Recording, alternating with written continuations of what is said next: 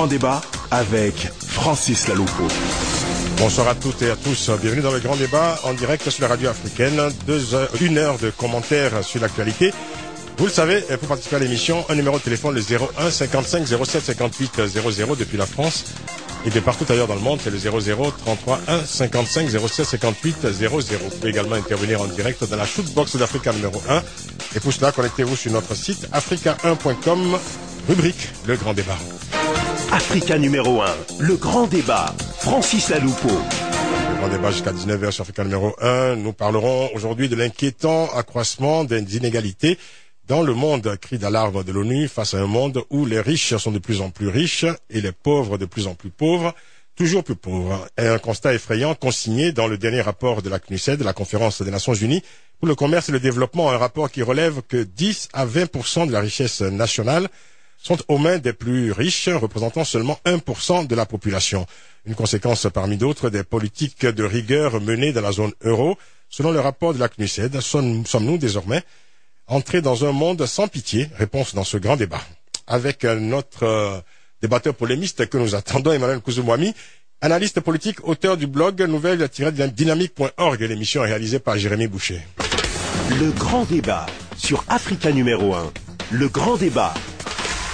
Vous trouvez également le grand débat sur facebook.com slash le grand débat et bienvenue à nos nouveaux amis sur facebook.com euh, à Eger euh, Bakouchi, à Romain Negrello, Semiaza Tifon, Michel Mionnette, Anis euh, Tabé, Olfa Guedara notamment. Est-ce qu'il y en a d'autres, mon cher Jérémy? Je ne sais pas parce que vous ne déplacez pas l'écran, donc je ne peux pas continuer à citer les autres puisqu'il faut bien les citer. Max Maxime, Caroline Blache, euh, Losni Bamba, Caprel Lican, Robinson Gammeché, Amidou Bamba et tous les autres. Merci infiniment parce que là, on, atteint bientôt les 500 amis, sur, euh, facebook.com. Le pari donc sera bah, aura été gagné hein, parce qu'on attendait 500 euh, 500 amis en début de semaine. Eh ben, on les aura peut-être d'ici demain d'ailleurs. Hein. En tout cas, merci beaucoup de votre fidélité au grand débat. Tout de suite, sans plus tarder, voici l'info du débatteur qui est là, Emmanuel Kouzoumani. Africa numéro 1, le coup de cœur ou le coup de gueule des débatteurs? Bonsoir Emmanuel. Bonsoir Francis, bonsoir euh, chers auditeurs d'Africa numéro 1, bonsoir chers invités. Euh, je ne serai pas long sur le, coup de cœur, c'est plutôt une sorte de recommandation. J'ai lu euh, la semaine dernière une sorte de panorama de la situation africaine, notamment sur la misère et la pauvreté. Il se trouve qu'aujourd'hui en Afrique, en gros, je, de, en chiffre, hein, 80% des Africains vivent sous le seuil de pauvreté. Mais malgré tout, nous avons des riches en Afrique. Alors, il y a un problème, c'est que les États ne lèvent pas suffisamment d'impôts, première chose. Deuxièmement, c'est qu'on ne fait pas suffisamment de redistribution. Donc l'idée euh, me vient aujourd'hui de vous dire à nos chefs d'État qui nous écoutent et puis aux, euh, acteurs politiques euh, en Afrique et acteurs politiques et économiques qu'il faudrait quand même que combattre la pauvreté, non pas seulement euh, en essayant de suivre le fameux projet, enfin l'objectif du millénaire hein, pour réduire la pauvreté, mais en se posant la question sur réellement la pratique fiscale. Euh, certains pays, comme l'Afrique du Sud, le, Zimbabwe aujourd'hui essaye de, le faire, de mettre en place les politiques fiscales qui permettent de euh, fiscaliser réellement, récolter l'impôt et surtout financer la croissance économique. La croissance économique ne pourra se faire naturellement que sur la base industrielle.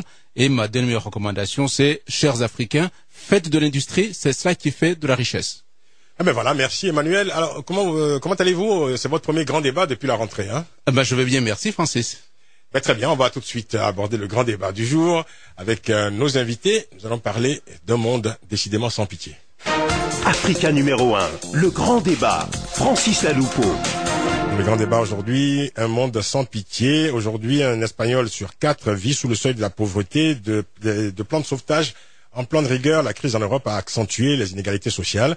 Face à l'inquiétante dégradation des conditions de vie des populations en Europe et à la montée des inégalités, l'ONU incite les pays de la zone euro à engager d'urgence des politiques de relance de la croissance. Dans ce contexte, les politiques de soutien la croissance entreprise dans les pays en, en, développement, les pays les moins avancés comme on dit, se trouvent ralentis ou plombés euh, par le, le, choix de la rigueur et de l'austérité en Europe. Dans cette édition, nous faisons le point sur cette situation économique devenue alarmante hein, à l'occasion de la publication du dernier rapport de la CNUSED, la conférence des Nations Unies pour le commerce et le développement, rapport rendu public cette semaine et intitulé politique pour une croissance équitable et équilibrée. Nos invités dans ce grand débat, François Asselineau, inspecteur général des finances, président de l'Union populaire et républicaine, UPR. François Asselineau, bonsoir. Bonsoir. Merci d'être avec nous. Alors, il faut préciser que votre, euh, votre mouvement, l'UPR, a été créé en 2007 et milite en faveur hein, d'une sortie de l'euro. C'est un peu, je dirais, euh, euh, l'élément au cœur de votre, euh, de, de, votre mouvement, en fait, de votre, de votre engagement.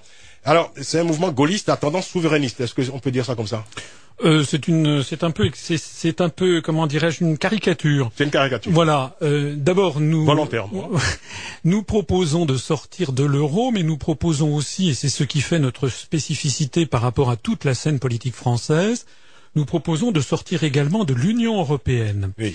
Euh, D'une part, d'ailleurs, c'est d'ailleurs parfaitement cohérent puisqu'il n'y a pas de possibilité de sortir de l'euro sans sortir de l'Union européenne. Les traités ne le prévoient pas. D'ailleurs, vous avez vu, ça fait maintenant cinq ans que je le dis.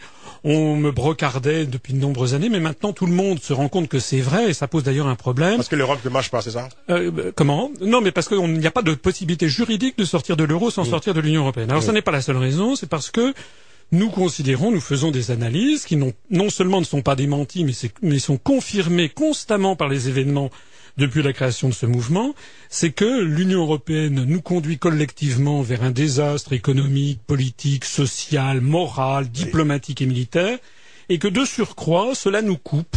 Cela nous coupe de ce qui fait notre notre identité, c'est-à-dire notamment nos liens avec tous les pays de la francophonie, en particulier oui. les pays euh, d'Afrique. Euh, je pense, euh, je pense, je vais pas tous les citer, sinon je risque oui. d'en oublier. Oui. Enfin, le Bénin, la Côte d'Ivoire, le Gabon, le Sénégal, le Mali, etc. Tous ces pays dont nous sommes proches et qui, ne, ne, qui, qui, dont on se, dont on se coupe. Alors. Donc il faut, il faut s'éloigner de l'Europe pour se rapprocher d'autres, euh, d'autres amis il, il hors d'Europe. Il ne s'agit pas de s'éloigner, il s'agit se retirer carrément. Euh, oui, mais attendez, lorsque nous serons sortis de l'Union européenne, de la solidarité européenne. Mais lorsque nous serons sortis de l'Union oui. européenne, la France sera toujours là où elle est, c'est-à-dire oui. frontalière de l'Allemagne, de la Suisse. D'ailleurs, la Suisse. Et partenaire donc. D'ailleurs, la Suisse n'est pas dans l'Union européenne, oui. elle se porte très bien, et elle n'a pas, elle n'a pas bougé. Alors, ce qu'on vous répond toujours, euh, François Asselineau, c'est que bon, alors vous vous préconisez donc euh, le retrait de, de l'Union européenne. Alors certains vous disent, mais non, la solution à la crise justement, c'est plutôt encore plus d'Europe et davantage encore d'Europe. Voilà. Alors là, vous touchez, Francis, un point qui est très important. Je le disais l'autre jour, j'étais invité sur une autre radio. Et c'est comme pourquoi est-ce qu'on me ferait confiance à moi plutôt qu'à d'autres? Oui. Voilà. Pourquoi? Parce que à chaque fois qu'on voit des débatteurs, ils alignent en général un certain nombre d'arguments techniques.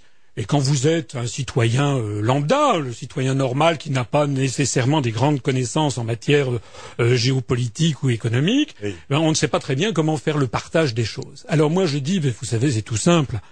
Pour savoir qui a raison ou qui a tort, il faut regarder le passé et il faut regarder ce que ces personnes ont dit depuis un an, deux ans, cinq ans, dix ans, et de voir si c'est vrai. Oui. Alors vous parliez tout à l'heure le sommet du millénaire en 2000 l'ONU s'était rassemblée pour dire euh, il faut euh, éradiquer la pauvreté ou en tout cas il faut la diminuer drastiquement. Euh, il faudra avoir réduit de moitié en 2015 le nombre de pauvres sur Terre. Hmm. Bon, c'est pas du tout le chemin que l'on prend. Oui. Ça veut donc dire que ce que l'on disait il y a 15 ans s'est révélé inexact. C'est vrai. Bon. C'est pas la première fois d'ailleurs que les économistes se trompent. Voilà. C'est parce que ça n'est pas une science exacte. Bon. Deuxièmement, en 1992, on a dit aux Français, comme aux différents peuples d'Europe, il faut adopter l'euro parce que vous allez avoir, vous allez être plus riches, etc. On va en parler dans cette émission. C'est le contraire que l'on constate, pas oui. seulement en France. Oui. Où en France la situation devient grave. Hein. J'espère qu'on aura l'occasion d'en parler. On va en parler dans voilà. quelques instants d'ailleurs, puisqu'on est... va revenir sur euh, voilà. euh, le dernier rapport de l'INSEE. Hein, voilà, même, le, dernier rapport de l'INSEE qui est absolument euh, qui, sombre. Hein. Qui, qui, est sombre sur la situation française, mais aussi très sombre sur ce qui se passe en Grèce, en Italie, en, au Portugal, en Espagne, etc. Donc là aussi, c'était faux. Mm. Euh, au, au, même moment qu'il y avait le sommet du millénaire en 2000, il y a eu également une réunion des pays de l'Europe à Lisbonne pour définir ce qu'ils appelaient la stratégie de Lisbonne. Oui. Et ils disaient que si on appliquait leurs recettes, c'est-à-dire le démantèlement de tout protectionnisme, c'est-à-dire les réformes indispensables, c'est-à-dire la privatisation généralisée de tout, eh bien, en 2010, disait cette stratégie, dix ans après, mm. en 2010, on aurait fait de l'Europe la région la plus compétitive du monde. Oui. On voit ce que c'est. Oui, on, on, voit que c'est le contraire qui se contraire. produit. Donc, c'est pour, ça que je dis, c'est pour ça que je dis oui. aux auditeurs, que, avant de, pour porter un jugement, vous regardez les promesses et comparez les promesses aux résultats. Évidemment, évidemment, évidemment, c'est totalement inattaquable quand vous voyez les choses comme ça, mais en même temps, on va vous rétorquer, on est quand même à une époque où on dit que l'avenir du monde et des pays passe forcément par la constitution de grands ensembles régionaux. Vous vous dites finalement, il faut que chacun revienne chez soi. Mais je ne dis pas que chacun doit revenir chez soi. Je dis simplement que c'est ce que, ce que les gens vous disent, cette théorie euh, du, du monde multipolaire, c'est une théorie qui a été conçue par des stratèges américains dans une vision guerrière du monde et si vous me le permettez, c'est ce que je dis parfois. Je dis ça l'autre jour sur Radio Notre-Dame. Ça, ça avait surpris le, le, le, comment dirais-je le journaliste. La, la, la, création même de l'Union européenne, si vous y réfléchissez bien, c'est la logique de l'apartheid. C'est-à-dire? Ben, C'est la logique d'avoir un monde blanc américano-européen, nord-américain et européen, qui a vocation à se fermer lui-même sur le reste du monde. C'est pas comme ça que le, troisième millénaire il va fonctionner. D'ailleurs, nos, nos concitoyens, ils voient bien que ça ne marche pas. Écoutez, en France, nous avons des millions de nos compatriotes qui sont originaires, par exemple, des pays du Maghreb du Maroc, d'Algérie, de Tunisie. Nous avons des centaines de milliers de nos compatriotes qui sont originaires d'Afrique francophone, mais aussi d'autres parties du monde. Mm. Donc nous avons, la France, elle a des liens beaucoup plus importants avec le Maroc, l'Algérie, la Tunisie, le Sénégal, le Bénin, la Côte d'Ivoire, etc., qu'elle n'en a avec l'Estonie, la Lituanie, la Slovaquie. C'est un fait. Donc, ce que je dis, c'est qu'il y a une, il faut vraiment poser cette question de fond. Pourquoi est-ce que la France devrait se renfermer dans cette espèce de tour d'ivoire euh, euh, comment dirais-je, européenne. Euh, moi, j'y vois un phénomène, un réflexe d'apartheid. Qu'est-ce que vous voulez que je vous dise Le mot est violent quand même. Hein. Ben, oui, mais qu'est-ce que vous voulez que c'est quand même ça. D'ailleurs, vous savez très bien que de plus en plus, il y a une très grande difficulté maintenant pour euh, obtenir des visas pour euh, pour pour pour pour, venir pour venir en France. Je ne suis pas du tout. il y a de plus en plus d'Européens qui prennent des visas pour aller en Afrique. Hein. Alors, Les Portugais, par exemple, se bousculent aux portes du consulat euh, d'Angola à Lisbonne pour pouvoir émigrer vers l'Angola. Vous avez mille fois raison, Francis. Je parlais de ça justement. J'ai fait un papier là-dessus sur sur notre site il y a quelques jours. La situation au Portugal est une catastrophe. C'est une telle catastrophe que le Premier ministre portugais lui-même a, a, invité ses propres ressortissants à fuir le pays tellement la zone, tellement l'euro euh, amène une catastrophe. Il y a 10 millions d'habitants au Portugal. L'année dernière, il y en a 150 000 qui ont fui le Portugal. À l'échelle de la France, ça voudrait dire, comme on est six fois plus peuplé en France qu'en Portugal, ça voudrait dire que 900 000 personnes auraient quitté la France. C'est comme si on avait vidé en un an toute la région Limousin. Hmm. Ou c'est comme si on vidait en deux ans toute la région Alsace ou toute la région Haute-Normandie. Eh bien, Francis, vous l'avez rappelé, où est-ce que vont les Portugais?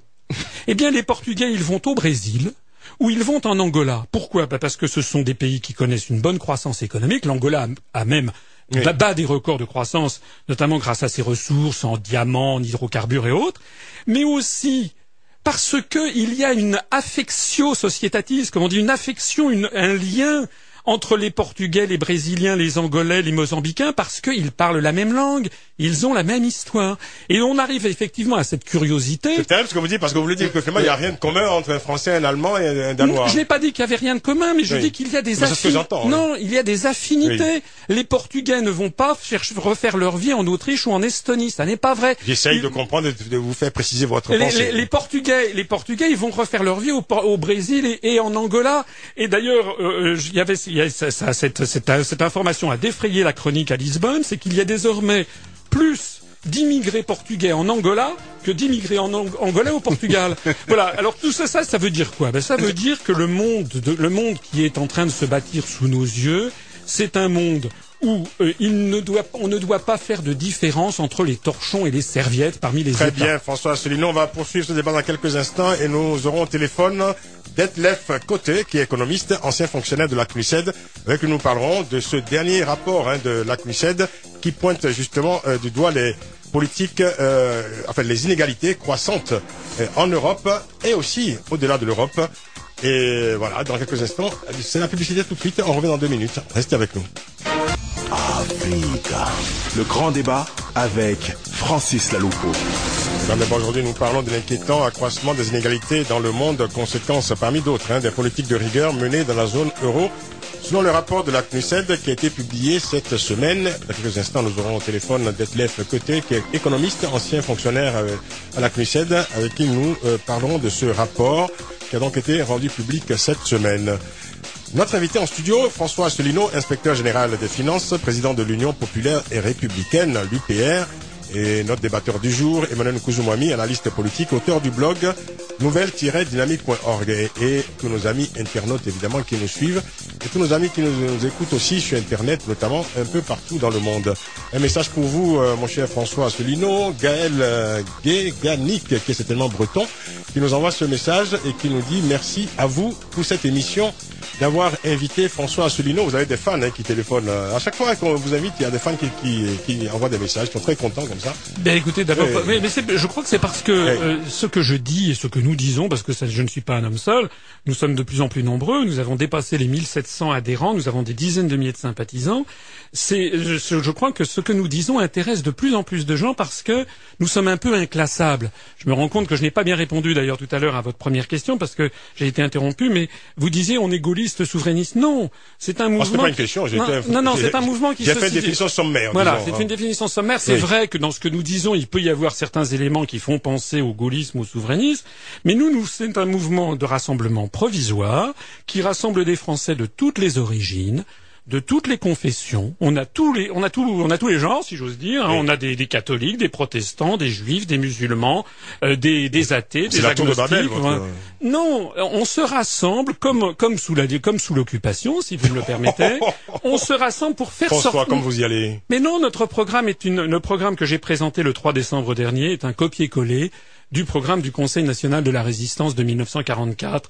Nous nous disons il faut que les Français reprennent leur indépendance et leur souveraineté et ensuite, ensuite simplement ils pourront décider de leur choix politique. Vous avez bien vu, regardez ce qui se passe en France.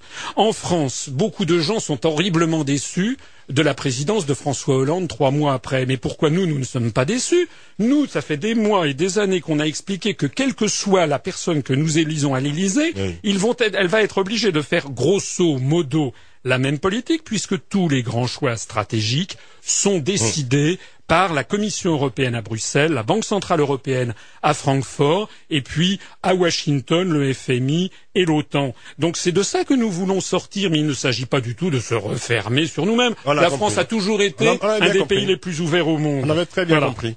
Alors, on va rejoindre euh, au téléphone euh, Detlef Côté, économiste, ancien fonctionnaire à la, à la CNUSED. Monsieur Detlef euh, Côté, bonsoir. Bonsoir, Monsieur Loupa. Merci d'être avec nous. Alors, selon ce rapport qui a été publié euh, cette euh, semaine, rapport de la CNUSED, euh, je cite, hein, de nombreux pays en développement appliquent des politiques économiques contracycliques pour soutenir la demande intérieure et la croissance. Et ces pays ne pourront éviter un ralentissement et sont vulnérables à la détérioration continue de la situation dans les pays avancés. Alors on va décrypter un peu parce que les termes sont un peu barbares. Et d'abord expliquez-nous ce que signifient des politiques économiques contracycliques. Bon, ce sont des politiques euh, fiscales, politiques monétaires aussi, qui euh, euh, sont au contre-courant de la, de, de, la dynamique de, de l'économie privée, c'est-à-dire dans une situation où euh, la demande euh, intérieure privée ou la demande d'exportation s'affaiblit, mmh. c'est l'État qui prend le, le, relais et qui augmente ses, ses, dépenses pour stabiliser la demande. Dans, dans une situation de crise, il fait l'inverse dans une situation de surchauffe. Et dans le passé, euh, les pays en développement, en général, étaient moins capables de le faire. Euh, plus récemment, les situations budgétaires se sont améliorées dans un grand nombre des, des pays en voie de développement. Oui. Et, et, en plus, ils ont réorienté leur politique euh, vers une euh, plus grande rôle de l'État, plus, mm. euh, un interventionnisme plus conséquent que pendant longtemps. Et donc, euh, ces euh, politiques maintenant portent leurs leur fruits de façon que pour l'instant, la croissance dans les pays en développement reste relativement stable, oui. beaucoup plus, est beaucoup moins freinée que dans les pays industrialisés où on, on a des, des récessions dans, mmh. dans, plusieurs pays et les gouvernements suivent une politique parallèle. Hmm. Ça veut dire euh, ils resserrent les, les budgets au même moment où la dynamique de l'économie privée euh, est aussi assez faible. Il y a une intérieure, euh, une demande intérieure euh, insuffisante pour euh, stabiliser le chômage, euh, voire de, de augmenter, euh, augmenter l'emploi. Si je comprends bien, les efforts qui sont faits dans les pays du Sud, les pays en développement, c'est-à-dire efforts, par exemple, en ce qui concerne le soutien à la croissance, ces efforts sont d'une certaine manière contrariés, menacés ou plombés par les politiques aujourd'hui entreprises en Europe, c'est-à-dire politiques de rigueur et- d'austérité budgétaire. Euh, Tout à fait. Alors pour l'instant, euh, comme le rapport, comme vous avez dit aussi, comme le rapport note, euh, pour l'instant, cette année, l'année passée, cette année, les pays en développement euh, sont, ont bénéficié d'une plus grande euh, indépendance euh, des, des pays industrialisés. Mais une fois que la, la crise européenne euh, se prolonge et ça, même s'accentue, euh, la situation euh, au marché des exportations euh, va s'aggraver. Euh, euh, donc, les, les, les prix des matières premières risquent de, de s'affaiblir eux aussi. Donc, des conséquences pour les pays en voie de développement seront inévitables. Mhm. Alors, il y a eu plusieurs mises en garde hein, de la CNUSED de ces dernières années. Depuis 2010, euh, euh, la CNUSED a justement mis en garde les pays européens contre les politiques d'austérité et de rigueur qui ont été entreprises. Alors, pourquoi finalement, je veux dire, ces mises en garde n'ont pas été entendues et pourquoi les pays ont majoritairement fait le choix de l'austérité? Est-ce qu'il y avait une autre voie possible? Euh, le rapport le dit, euh, il y a une autre voie possible, mais euh, les euh, gouvernements ne suivent pas, ne considèrent même pas ce, ce, ce, ce- cet autre chemin, c'est-à-dire une, politique anticyclique, au moins dans les pays qui ont une marge fiscale relativement grande, comme l'Allemagne par exemple, l'économie la plus grande de, de la zone euro, qui a aussi un excédent euh, euh, commercial où, les déficits budgétaires sont relativement euh, petites. Donc là, il y a une grande marge de manœuvre d'une politique plus expansionniste qui euh, est nécessaire pour sauver la zone euro. C'est aussi clair que ça. C'est aussi clair que ça. Detlef Côté, restez avec nous. On va écouter un commentaire de notre débatteur présent ici en studio, Emmanuel Kouzoumami. Euh, euh, merci. Je vais commencer par euh, euh, la- la- l'intervention de, François Asselineau à, propos de la France avec l'Union européenne. Je trouve que François Asselineau, eh à sa décharge, hein, il a euh, une vision très très empire. Voilà, l'empire français, comme il existait euh, un certain temps euh, au premier ou au second empire. Enfin, en tout cas, il s'était rétréci entre temps. Pourquoi? Parce que lorsque M. Asselineau dit il faudrait que la France sorte de l'Union européenne et donc de l'euro, que la France se reconstitue comme elle était auparavant et qu'elle se tourne vers ses anciennes colonies. On peut dire comme ça. Il y a un élément qui me choque et peut-être que vous n'avez pas demandé aussi l'avis aux Africains. Est-ce que les Africains aujourd'hui sont heureux avec le CFA que les Français leur ont donné? La réponse aujourd'hui c'est non. Pourquoi? Parce que 60% euh, des, euh, de- du commerce de- des pays africains sont gérés directement à Paris au Trésor public. Autrement dit, il n'existe pas en Afrique de banque centrale africaine qui gère sa propre politique monétaire. Elle est gérée à, Paris. Est-ce que les Africains en sont heureux Aujourd'hui, la réponse est non. Donc, autrement dit, vous êtes en train de dire la France pourrait se tourner vers ses anciennes colonies. Les anciennes colonies vous disent, eh bien, vous nous avez euh, spoliés pendant longtemps. Aujourd'hui, on vous dit non. Ça, c'est la première remarque. Deuxième remarque. Lorsque vous dites, euh, il suffira que la France euh, so- sorte de l'Union européenne et se porterait beaucoup mieux. Il y a des pays qui ne sont pas dans l'Union européenne, qui, sont de l'Union européenne et qui ne sont pas dans la zone euro, qui se portent pas bien. Le Royaume-Uni a aujourd'hui un taux d'endettement qui excède de 90%. Le Japon, n'en parlons pas, il est à 200%, 208% aujourd'hui. Donc, ce n'est pas parce que les pays sont au sein de l'Union européenne, au sein de l'euro, qui se portent mal. Ce sont les politiques publiques de gestion de ces États qui n'ont pas mar- marché. Euh, vous avez cité le cas de, l'Espagne, du Portugal, de la Grèce, de l'Italie. Il y en a six de l'Union européenne, de la zone euro, qui se portent mal. Six. Qui aujourd'hui sont largement très, endettés. Suite de votre exposé dans quelques instants, mon cher Emmanuel Kouzoumami. On marque une pause pour deux minutes de pub et on revient juste après. Le grand débat avec Francis Laloupo. Avec euh, nos invités de TLEF côté, économiste, ancien fonctionnaire de la CNUSED, François Asselineau, inspecteur général des finances, président de l'Union populaire et, et républicaine, l'UPR, et débatteur, euh, débatteur polémiste du jour, Mais Emmanuel Kouzoumoumi qui va nous euh, qui va conclure, enfin poursuivre et conclure sur l'exposé. Oui, très Et son, sa réponse à François Asselineau, parce qu'il y a un débat là qui s'entame, euh, enfin qui s'engage entre vous deux en studio. Si les auditeurs vous voyez, en tout cas, c'est c'est assez chaud. Oui, parce que je vais pas laisser, je vais pas laisser passer ce qui vient d'être dit. Très rapidement, Francis. Effectivement, ça peut paraître très provocateur, mais euh, imaginez que la France va simplement vivre en se tournant vers ses anciennes colonies, éventuellement construire une sorte de d'empire économique et Reconstitution de monétaire. l'empire, c'est ça Ah, voilà. Donc, c'est ce, le temps- dit, François Asselineau ne, ne, ne, ne, Il ne n'a limite pas pas, dit- ne pas limite dit comme pas ça. cet engagement africain au seul pas pays francophone. Hein. Vous, vous savez, là, là, ça me rappelle Napoléon III. Euh, oui, oui, tout à fait. Celui qui avait proposé que le, la- la le congrès de Vienne, qui avait essayé de répartir les territoires en Europe, il est arrivé en disant finalement, c'est pas comme ça qu'il faudrait faire, c'est sur les nationalités et sur les affinités culturelles. Oui. Bah, ça n'a pas raté, effectivement, euh, on s'est payé 1870 après. Bon, donc, là, je ferme la parenthèse. Donc, ceci pour dire simplement que la France ne peut plus aujourd'hui vivre en se tournant simplement vers ses anciennes, anciennes colonies comme partenaire. Elle a besoin d'autres économies solides. L'Union européenne, c'était un tremplin pour que l'Europe puisse remonter et n'a pas pu le faire. Mais ce n'est pas parce que c'est l'euro ou parce que c'est l'Union européenne, c'est les politiques qui ont été pas bonnes. Alors maintenant, je reviens sur les bref parce comparaisons. que ensuite il n'aura pas le temps de vous répondre. Ah oui, euh, je vais être voilà. bref. Mais- Parce que prend le même temps que vous pour vous répondre, là, Dernier euh, point pour euh, François Asselineau, puis je m'arrête. On ne peut pas imaginer aujourd'hui que l'Union européenne ne puisse pas jouer son rôle quand on sait que la première puissance aujourd'hui économique reste les États-Unis, mais la deuxième, c'est aujourd'hui la Chine. La Chine, c'est un milliard 300 millions d'habitants. Et l'Europe, c'est 500 millions euh, en essayant de, de, de raccorder tout le monde. Donc, avec tout ça, il faut imaginer des ensembles plus vastes, plus conquérants, plus, plus actifs. Et on ne peut pas imaginer la France seule euh, devant les États-Unis, devant la Chine. Ce n'est pas possible. Donc, autrement dit, il faut que l'Union européenne puisse fonctionner. Alors maintenant, euh, sur la question des Portugal, Espagne, etc., les pays qui ne vont pas bien, Oui. c'est plutôt à ces pays d'assainir la gestion publique. Ces pays sont en fait depuis des années. Ce c'est n'est pas la faute ça. à l'euro. C'est de la faute. C'est la faute. à- non, c'est la faute à ces pays-là. Mais sont- pourquoi l'Allemagne va bien? ils sont, Pourquoi ils sont punis, c'est ça? Ah, non, non, c'est pas ça. Euh, Je, un exemple, le, le- de l'Union européenne. C'est la thèse de la Le. Danemark et la Suède, de, entre 2008 et 2009, n'ont jamais connu le moins 3% de, du PIB.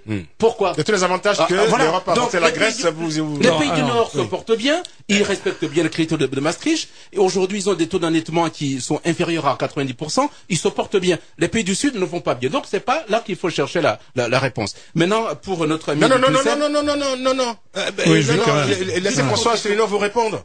Parce que ce sera pas possible autrement, mon cher Emmanuel. Parce que sinon, euh, ça sera, ça sera une, Euh, ça sera une voudrais- conférence je- après. Voilà, je voudrais, je voudrais, je François, voudrais je compte sur vous pour être concis, bref. Oui, je vais essayer d'être Oui. concis et bref, Oui. mais, mais je ne peux pas laisser passer tout ce qui a été dit, qui est vraiment, effectivement, Emmanuel, vous êtes un polémiste, vous êtes même un provocateur.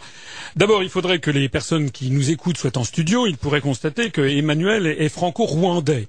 Donc, il est, il est là, il est l'exemple même de ce que je dis, de ce que j'explique. Il est picard aussi, Oui, il, est- il vit en Picardie, mais il est franco-rwandais. Oui. Donc, c'est le monde à l'envers. Moi, j'explique que nous ne devons pas nous couper des pays d'Afrique, et Oui. lui il nous dit que c'est formidable que la France s'enferme dans, oui. dans un blocos, c'est dans un apartheid européen. Voilà, c'est un Non, la paradoxe. France est en Europe et n'est Bon, pas en Afrique. Non, non, mais je ce suis désolé. J'ai dit, et je n'ai absolument pas dit ni que la France allait s'isoler du reste du monde. Ça, c'est la propagande européiste qui nous sort ça. La France, elle est membre permanent du Conseil de sécurité des Nations Unies. La France, elle est dans toutes les organisations internationales. La France, elle a le plus grand réseau diplomatique du monde après celui des États-Unis. Nous avons 100, euh, pratiquement euh, plus de 200 représentations diplomatiques d'ambassades et de consulats à l'étranger. Donc nous sommes en lien avec le reste du monde. Et je n'ai pas dit non plus. Alors là, c'est véritablement un procès d'intention assez perfide que vous me faites de dire que je n'ai jamais prétendu reconstituer un empire. Au contraire, tout le, tout ce, tout le mouvement politique que j'ai créé, Ça, tous les gens qui ça, connaissent c'était bien, perfide, oui. oui, Oui, tous les gens, le coup, tous- euh. tous les gens qui me connaissent, tous les gens qui ont vu notamment ma conférence sur euh, sur l'histoire de France, montrent qu'au contraire, c'est un mouvement extrêmement républicain et que nous, nous disons nous que bien sûr dans l'histoire de France il y a eu des moments qui sont des moments impérialistes, c'est vrai. Bien sûr, mais nous avons aussi eu d'autres grands moments, des moments où la, République française apporte, et je crois que c'est sa, c'est sa vocation, elle est le porte-parole de la liberté des peuples et des nations. Vous m'attaquez sur le CFA, vous me reprochez la politique sur le CFA comme si c'était moi qui la décidais. Je suis désolé, je suis quelqu'un de cohérent. De la même façon que j'estime que nous devons sortir de la monnaie commune européenne qui s'appelle l'euro, j'estime aussi que les pays d'Afrique devraient avoir la possibilité de sortir du CFA pour mener leur propre politique monétaire. Voilà qui est clair. Ah, ça, Voilà. c'est déjà une bonne nouvelle. Eh bien oui, bien, bien entendu. Parce que je suis quelqu'un de cohérent. Je pense que dans le troisième millénaire, nous devons tous faire en sorte, si vous voulez, il faut abandonner l'idée qu'un pays va dominer le monde. L'être roi du monde, c'est fini. Voilà. La Russie était impérialiste du temps de l'Union soviétique, maintenant c'est fini. Les États-Unis sont entrés dans une phase de nécrose et dans les années ou dans les vingt ans qui viennent vont être obligés eux-mêmes de se rendre compte qu'ils ne pourront pas dominer l'univers. Eh bien, je dis que de la même façon, la construction européenne, qui est cette espèce de volonté panique de se rassembler entre blancs, eh bien, c'est voué à l'échec. Vous Oui. avez d'ailleurs tenu un propos en disant il faut qu'on se rassemble face aux Chinois. Mais qu'est-ce que ça veut dire? Moi, j'ai pas du tout peur des Chinois. D'ailleurs, si vous prenez la vie des affaires, regardez par exemple Citroën ou PSA sont présents en Chine avec un, con- avec un partenaire chinois qui s'appelle Dongfeng. Dongfeng en chinois, ça veut dire le vent de l'Est. Bon. Oui. Eh bien, cette- ce partenaire chinois, il travaille avec, avec PSA et Citroën, mais Volkswagen, l'allemand, a un autre partenaire en Chine et se bat contre les sino-français. Oui. Ça veut donc dire que l'idée que l'on va faire des, grandes, des grands pôles industriels par grandes zones est fausse. Et d'ailleurs, c'est tellement faux que la Commission européenne elle-même s'y oppose au nom de la lutte contre Oui. les monopoles. Depuis quelques jours, les, les, les employés de, de, de PSA appellent ça plutôt le vent mauvais. Hein, Oui, oui, ça c'est autre chose. Alors, un dernier, un dernier point. Vous m'avez demandé d'être court, Francis. Je vais essayer de l'être. Euh, c'est quand même, euh, on ne peut pas laisser de dire ce qui vient d'être dit en disant que ce sont, c'est de la faute de ces pays euh, d'Europe. On n'a malheureusement pas le temps d'expliquer ici, mais je renvoie un entretien très long qui va paraître incessamment euh, sur euh, l'agence de presse russe RIA Novosti. J'ai fait un très long dé- développement pour, des pour- pour expliquer pourquoi l'euro va exploser Oui. et pourquoi il nous plombe. L'euro, c'est une monnaie commune pour 17 économies différentes. Elle ne peut pas intégrer les variations d'évolution des compétitivités des économies respectives. Voilà. On va demander à, à, Detlef euh, que qu'est-ce qu'il en pense finalement, parce qu'il vous écoute depuis tout à l'heure, il est au téléphone, c'est vrai que c'est pas très confortable. Detlef, côté, vous avez écouté nos, nos invités ici en studio. Euh, que Avec pensez-vous un grand intérêt, Ah, oui, oui. c'est vrai. Alors, que pensez-vous de cette préconisation euh, de François Asselineau, hein, président de l'UPR, c'est le- c'est le- l'Union populaire républicaine, de cette sortie de l'euro comme étant euh, bah, une solution, en tout cas pour la France? Écoutez, l'ONU, normalement, n'exprime pas sur les choix politiques des pays euh, individuels à euh, à ce niveau-là. Mhm. Euh, si nous regardons la crise de l'euro, ce n'est pas pour euh, développer des, des, des propositions pour des, des pays individuels de Mhm. sortir ou rester dans l'euro. Mhm. Mais notre analyse montre effectivement que la construction de la monétaire, de, de la euh, zone euro, de l'union monétaire, n'est pas complétée. Nous avons une politique monétaire pour euh, tous ces pays, c'est vrai. Nous avons quelques indicateurs à suivre pour euh, la politique fiscale, mais nous avons des politiques très différentes en matière de politique salariale. Et selon euh, le rapport, dans notre avis, c'est effectivement ces divergences dans la politique salariale qui est à la base de la crise européenne. C'est pas une crise de la dette comme euh, on, on le décrit euh, souvent.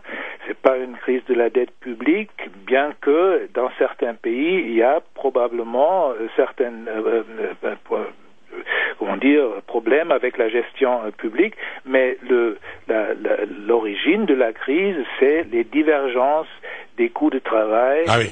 Depuis l'introduction de l'euro euh, entre l'Allemagne d'un côté et d'autres pays de l'autre côté. Donc c'est pas seulement, selon le rapport, euh, le, la, la faute de ces pays qui ont des problèmes aujourd'hui et qui sont demandés de faire l'ajustement tout seuls mais c'est aussi euh, aussi bien la faute de, de, de ces pays où les, les coûts de euh, travail Mhm. n'ont pas augmenté avec le, euh, le même rythme que la productivité. Donc l'Allemagne et certains d'autres pays. Le seul pays où c'était le cas, c'est la France, euh, où on va euh, une, une augmentation des salaires à peu près en, en- en ligne avec la, la productivité. Mais l'Allemagne a effectivement poursuivi une polita- politique de compression salariale et ça lui a donné une augmentation de sa compétitivité vers le reste de, le- de la zone euro, y compris la France, mais aussi vis-à-vis le reste de- du monde, de, à l'intérieur de l'euro, vis-à-vis la Grèce, par exemple, entre 15 et 20 dans les dix dernières années. Alors c'est évidemment, évidemment très difficile de sortir de cette crise sans avoir la possibilité d'ajuster le taux de change. Sans Oui. instrument euh, de taux de change, c'est l'ajustement des salaires qui doit achever le, le rétablissement de, Oui. de la compétitivité des, des pays membres. Ben, en, en lisant le rapport, on a l'impression, c'est certainement une impression seulement, hein, que il suffirait d'augmenter les salaires et stimuler la demande intérieure pour résoudre la crise actuelle. Est-ce que la question se pose essentiellement sur, sur, sur les salaires? Non, euh, l'a dit euh, auparavant, c'est aussi la politique euh, budgétaire qui est très très importante dans cette situation. Mais euh, le- la politique euh, proposée, c'est ce qu'on appelle les réformes structurelles. Alors les réformes structurelles, c'est un autre mot pour introduire une plus grande flexibilité dans le marché du travail. Et ceci est encore une autre formulation pour dire réduire les salaires. Et ça, c'est une politique qui mène dans, la mauvaise direction parce Oui. que comme l'austérité euh, budgétaire, ça s'est basé sur une sur la sur une pensée microéconomique, ça veut dire on pense qu'une seule euh, le, le budget d'un État fonctionne comme le budget d'un foyer euh, privé, mais ce n'est pas le cas. Si l'État réduit ses dépenses, il réduit automatiquement ses recettes futures.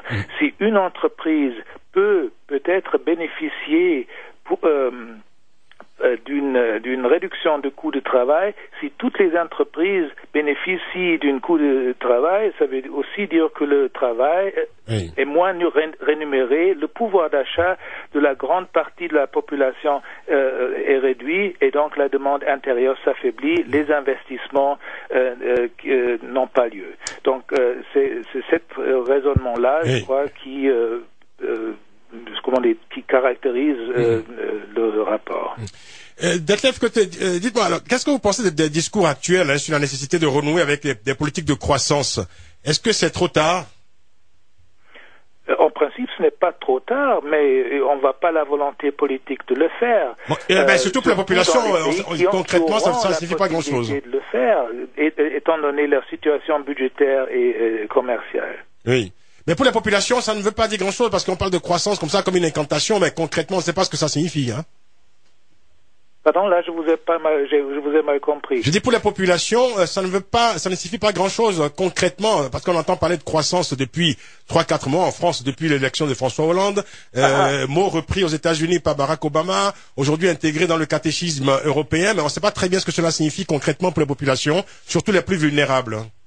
Oui, bon, pour la population, ça pourrait dire une augmentation de leur pouvoir d'achat si on ferait une politique macroéconomique correcte.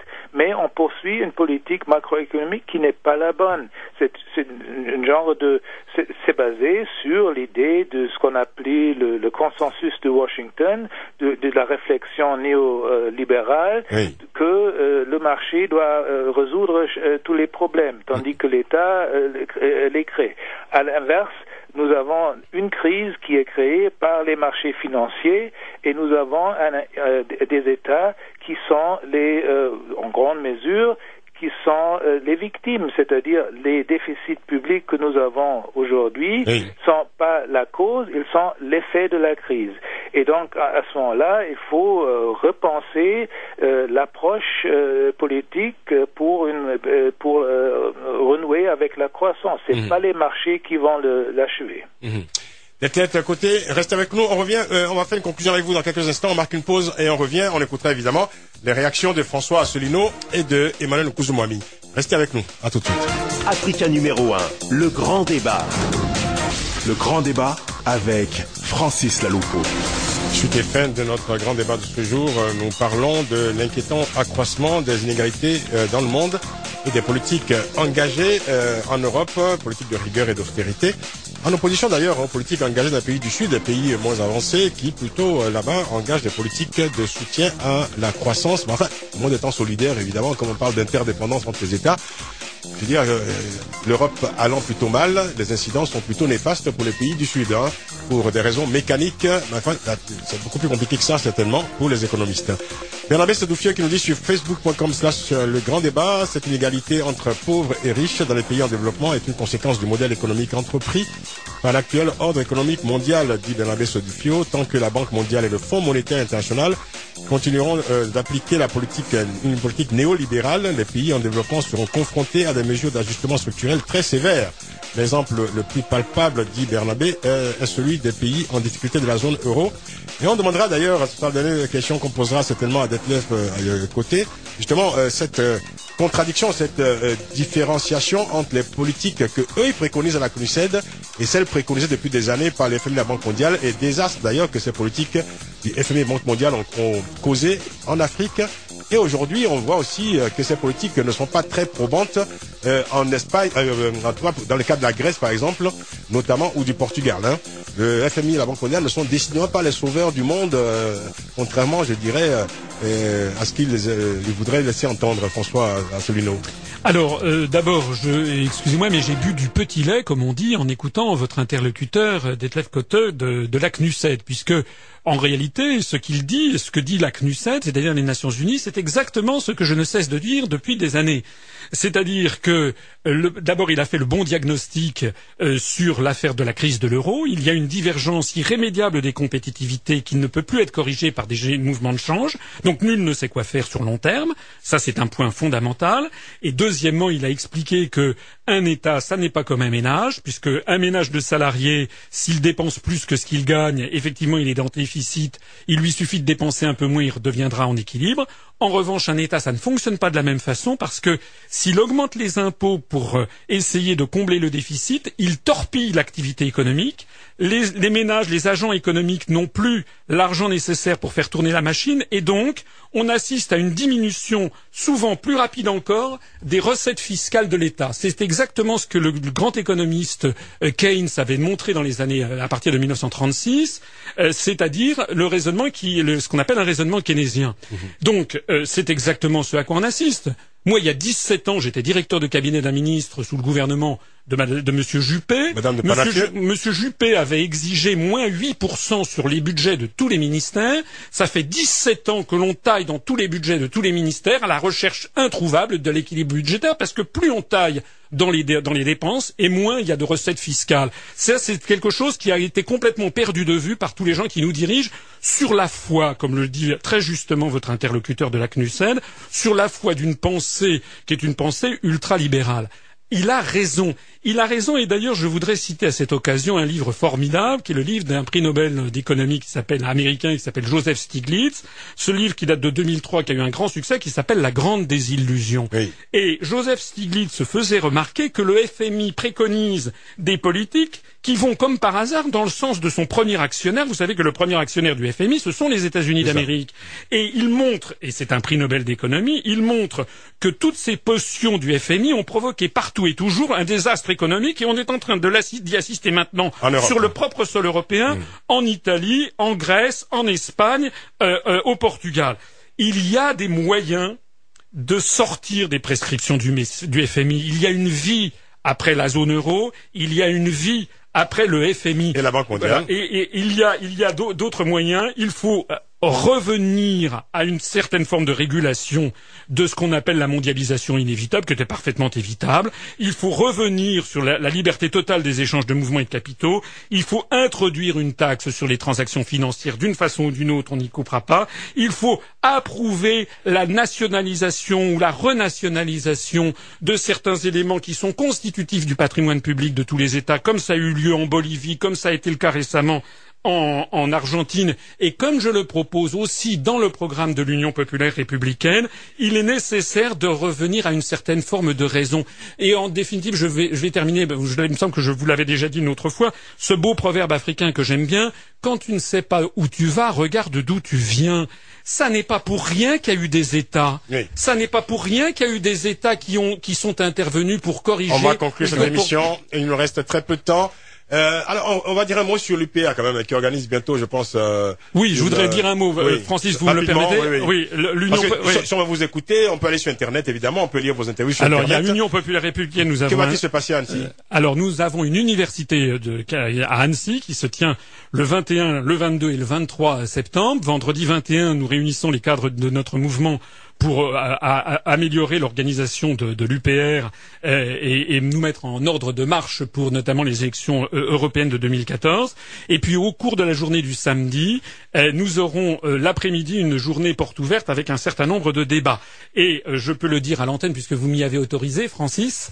donc je crois que vous êtes vous êtes d'accord pour pour venir. Ah ben oui, je ne sais pas, vous allez dire ça à l'antenne, mais bon, c'est vrai que oui. Voilà, bon, donc, ça s'appelle un engagement là. Voilà, c'est un engagement. Euh, donc vous, vous allez, non mais vous, on en avait parlé précédemment. Donc je crois que c'est bien que vous soyez là. Ça n'est pas du tout. Euh, il s'agit d'ouvrir. Vous savez, nous allons avoir d'autres journalistes. Nous avons euh, euh, Robert euh, Ménard qui vient de Sud Radio. Nous avons d'autres journalistes dont, dont, nous annoncerons le nom dans quelques, dans quelques jours. Vous-même, vous, si vous me le permettez, ça serait bien que vous puissiez participer à une table ronde géopolitique et francophonie, parce que nous avons besoin d'avoir des témoins. Il ne s'agit pas de vous enrôler à l'UPR. Hein. Il s'agit simplement d'avoir un vrai débat, comme on a ici d'ailleurs, pour mettre les choses sur la table. Ça serait bien la première fois que je me ferai enrôler. Alors, euh, euh, c'est vous qui aurez la conclusion, je vous, je vous le garantis. Mais j'aimerais poser une dernière question question quand même à Detlef euh, Côté avant de le libérer. Euh, dites-moi, Detlef Côté, est-ce que cette tendance hein, à, l'accroissement des inégalités, est-ce que vous pensez que pour les plus vulnérables, en tout cas, est-ce que c'est une question, la seule question qui compte, hein, c'est de savoir si c'est une tendance qui est durable? Est-ce qu'il faut s'habituer désormais, je dire, à la dégradation des conditions de vie de, certaines populations, les plus vulnérables, évidemment? Bon, on a assisté à cette euh, augmentation des inégalités depuis les années 80. Et on a cherché en Europe euh, d'abord euh, de réduire le chômage, de accélérer l'investissement dans l'appareil productif à travers euh, des politiques fiscales d'imposition, mais aussi des politiques salariales qui allègent les charges des entreprises. Or, les investissements n'ont pas augmenté, le chômage est resté élevé et ces recettes, évidemment, n'ont pas euh, seulement euh, freiner euh, la croissance, mais ils ont aussi augmenté euh, euh, les inégalités. La politique menée actuellement dans l'Union dans, dans européenne, mais probablement aussi à partir de, du début de l'année prochaine aux États-Unis, l'austérité d'une côté, compression salariale, va dans la même direction. Mmh. Donc, euh, Est-ce que c'est durable? C'est difficile à dire parce que c'est une variable, d'une certaine mesure, c'est une variable politique où on peut l'influencer par des politiques fiscales, des politiques salariales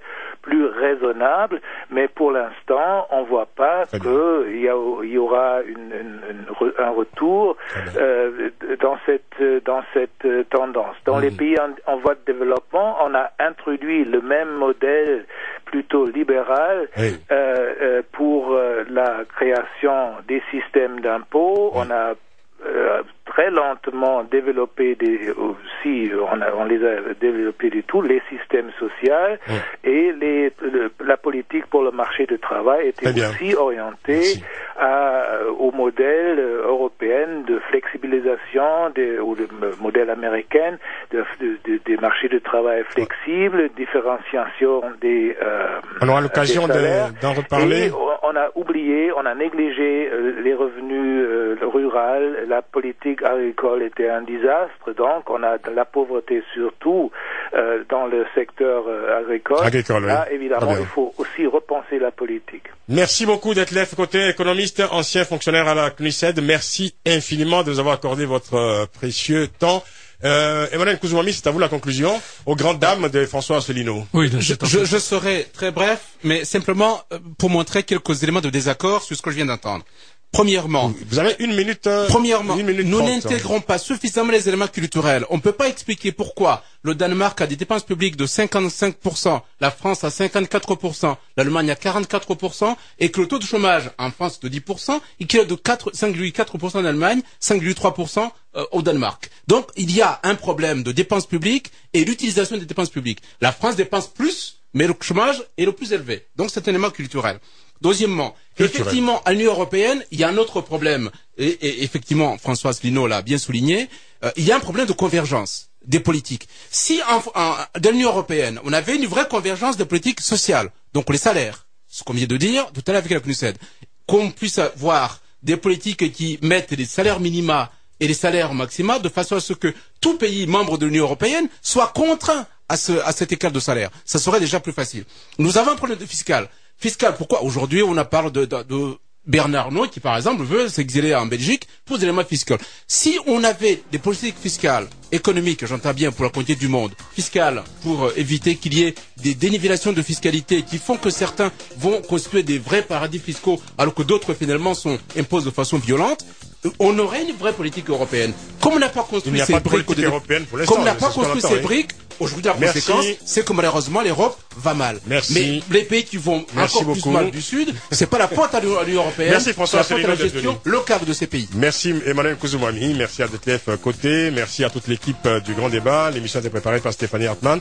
Je sais que François Asselineau aurait bien voulu rebondir, mais bon, mais il est grand seigneur, hein, il vous regarde, vous avez écouté, avec beaucoup de détachement et tout ça. Bon, enfin, c'est pas la première fois c'est pas la dernière fois qu'il vient dans cette émission, il reviendra certainement. On aura notre L'émission a été réalisée par Jérémy Boucher. Rendez-vous demain pour une nouvelle édition du Grand Débat. Demain, c'est l'actualité de la semaine commentée par les débatteurs du Grand Débat. Bonne soirée l'écoute d'Africa numéro 1. Dans quelques instants, le journal présenté par la rédaction de Libreville, suivi de Kilimanjaro de Jean-Jacques Mailly. Prenez soin de vous. Au revoir. Africa. Retrouvez le grand débat 24 heures sur 24 en podcast sur le site www.africa1.com. Rubrique Le Grand Débat.